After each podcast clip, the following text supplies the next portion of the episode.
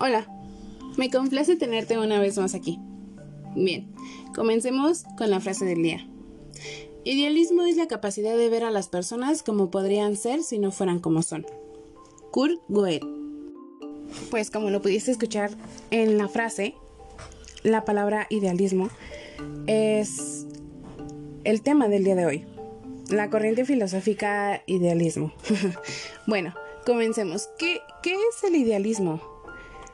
Podemos decir que es un conjunto de corrientes filosóficas que se opone, se opone al, al, materialismo. Si encontramos o pedimos un antónimo para el materialismo, es el idealismo.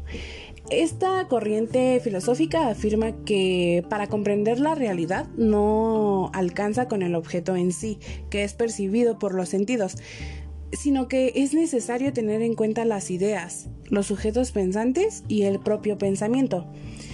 El idealismo fue de gran influencia en el pensamiento filosófico a lo largo de la historia y creo que lo sigue siendo, porque motivó a los pensadores a desconfiar de la percepción de sus propios sentidos. Esto para ampliar su capacidad de comprensión de la realidad. Eh, bueno, si nos vamos a las bases conceptuales del, idealismo, podemos decir que se distingue entre dos conceptos básicos, que es el fenómeno eh, es decir, es el objeto como se muestra o aparece frente a la inteligencia que lo percibe y el noumeno, que es el objeto tal cual y cómo es para sí mismo.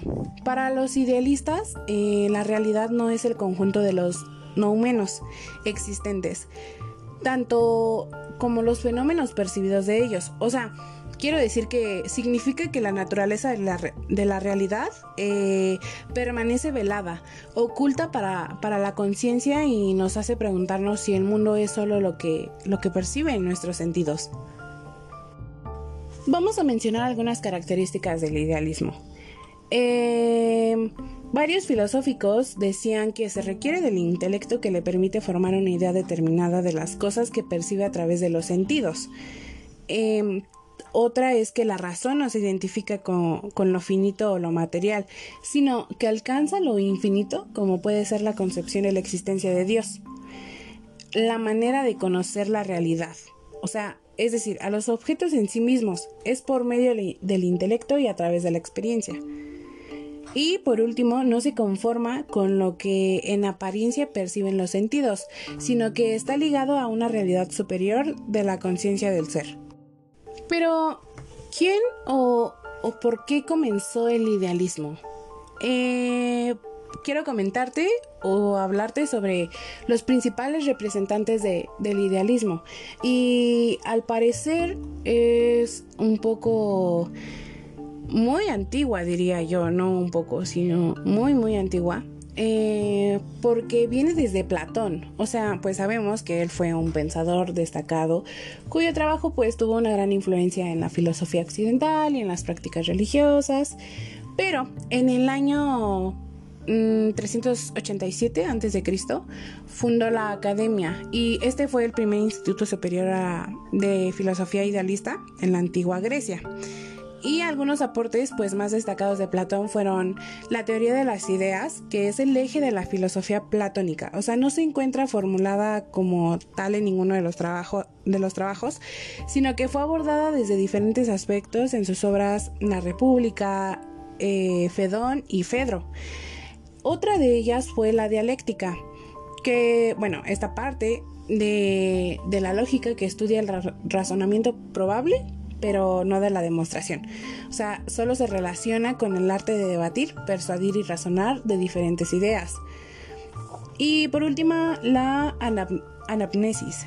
Eh, este término es empleado por Platón para hacer referencia a la búsqueda metódica del conocimiento. Tiene que ver un poco con un recuerdo del alma sobre una experiencia que ha tenido de una encarnación anterior. Otro de los representantes eh, es René Descartes, que bueno, se sabe que el aporte de sus obras es considerado una revolución total en el ámbito tanto científico y de la filosofía moderna, porque se diferenció de otros pensadores. Él tuvo como propósito conocer el, el camino o método para llegar al conocimiento y a la verdad. mientras que otros filósofos se basaban en corrientes preestablecidas, que definían qué es el mundo, qué es el alma, qué es el ser humano, por mencionar algunos temas, lo que condicionaba las ideas que pudieran alcanzar. Y Descartes expone el discurso del método mediante cuatro reglas. La primera es la evidencia, en donde admitir como verdadera una sola cosa si se sabe con claridad y no genera dudas. Sí, esto contradice el principio de identidad de Aristóteles, donde la razón es suficiente para concretar una idea. La segunda es el análisis. Aquí es donde separas las posibles dificultades o incógnitas para pensarlas hasta llegar a sus componentes últimos. La tercera es la síntesis, ordenar los pensamientos según el grado de complejidad. Y por último, la enumeración, que es revisar de una manera minuciosa y más de una vez cada instancia de la metodología para asegurarse de no omitir nada. Bueno, pues a través de la, de la duda metódica, Descartes se cuestiona todos los conocimientos e intenta liberarse de todo tipo de prejuicios. Él no busca no, creer en nada, sino que se plantea si, si existen otros motivos para cuestionar el conocimiento. Se denomina metódica porque no duda de cada conocimiento individual, idea o creencia. Al contrario, tiene como objeto analizar las razones en las que se fundó una idea para darla como válida y de ese modo rastrear el camino para encontrar la verdad. Descartes concluye que hay algo de lo que no se puede dudar y es precisamente de la capacidad de dudar. Saber cómo dudar es una manera de pensar. Por lo tanto, si dudo significa que existo. Esa verdad resiste a toda duda por muy radical que sea, y el solo hecho de dudar es prueba de su verdad. Así llegó a la verdad a partir de la cual nace el pensamiento moderno. Pienso, luego existo. El tercero de ellos es Immanuel Kant. Kant establece que el problema de la filosofía es saber si la razón es capaz de conocer. Entonces se deriva una variante del idealismo denominada criticismo o idealismo trascendental, Kant considera que el hombre es un ser autónomo que expresa su libertad a través de la razón y que no conoce las cosas en sí mismas, sino que ve una proyección de sí mismo en el conocimiento de las cosas. Él tiene tres principales conceptos de su trabajo y son el idealismo trascendental, que, bueno, en el proceso del conocimiento, la experiencia de conocer el objeto influye sobre la realidad y esta experiencia está condicionada por el tiempo y lugar. El ser humano en el centro del universo.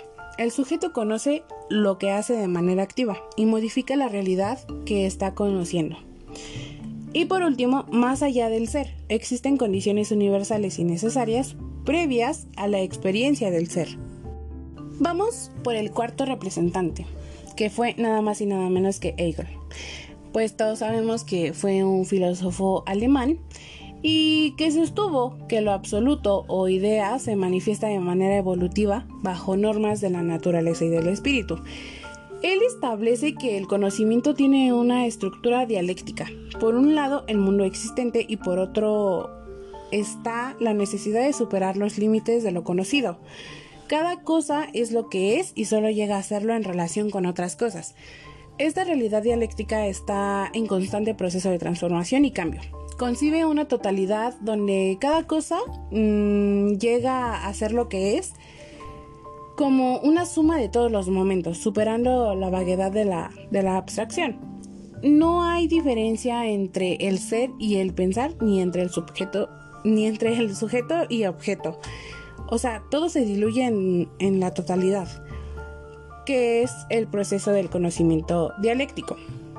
El conocimiento consiste en la relación sujeto-objeto y a su vez cada uno se niega o contradice, lo que impone un proceso de transformación que conduce a la igualdad entre ellos. Eh, el proceso de transformación para superar la diferencia entre objeto y sujeto y sujeto tiende a reducir uno a otro. Solo en la identidad es posible alcanzar un conocimiento total y absoluto. Y en la reducción a la identidad absoluta se alcanza el verdadero conocimiento dialéctico, que tiene como lugar la disolución de objeto en el sujeto. Bueno, pues ya mencionados una vez los principales representantes de esta corriente, vamos a pasar a los tipos de idealismo. Como en toda rama, pues existen tipos sobre un, mismo tema. Se desprenden distintos subtítulos, por así decirlo. El primero es el idealismo objetivo. Eh, bueno, esta variante fue muy posterior a, Platón y plantea que las ideas existen por sí mismas y que solo podemos tener acceso a ellas mediante la experiencia. Su nombre proviene de su cercanía con la lógica científica, que inicialmente se basó en esa misma concepción de lo real como algo que puede ser descubierto mediante la experimentación. El idealismo subjetivo es total y completamente opuesto al anterior. Este idealismo sostiene que las ideas existen dentro de la mente del sujeto, por lo que no existe un mundo autónomo por fuera de ella. Esta escuela eh, se divide en dos variantes. La radical, que asegura que la subjetividad es la que construye el mundo, por lo que no existe una naturaleza independiente de quienes lo percibimos, sino que existe para nosotros. Y los moderados, eh, sostiene que la percepción de lo real varía según el contenido de la mente, por lo que su existencia varía según el sujeto, a pesar de tener cierta existencia propia. El idealismo alemán. Con este nombre se conoce pues a la escuela filosófica proveniente de Alemania en los siglos XVIII y XIX y pues eso se nida en la obra de Immanuel Kant y las influencias del romanticismo, la ilustración y el contexto histórico de Europa posterior a las guerras napoleónicas. Según Kant, el mundo exterior existe, pero no está cognoscible para el hombre en su totalidad, por lo que a menudo se dice que Kant era a la vez materialista e idealista, o sea, no tenía no tenía preferencia por un por un bando que es ilógico porque el idealismo es lo opuesto al materialismo, así que bueno, pero es Kant y no lo podemos juzgar, porque ese hombre hizo bien hasta, hasta respirar. El idealismo trascendental. También es llamado subjetivismo trascendental. Eh, este nombre se lo asignó Immanuel Kant le dio a su doctrina específica de pensamiento y a grandes rasgos consistía en la contemplación de dos elementos en todo conocimiento. Lo dado, que es externo al sujeto y es un objeto de conocimiento, y lo opuesto, no opuestos, puesto, propio del sujeto, eh, del sujeto, perdón. No es otra cosa que el sujeto mismo, o sea, que se dispone a conocer algo. Esto se resume en que Pensamientos sin contenido son vacíos. Las instituciones sin conceptos son ciegas. Es decir, ambos conceptos son interdependientes para el conocimiento de cualquier cosa. Bueno, dentro de todo lo bueno hay algo malo y llegamos a las críticas sobre el idealismo.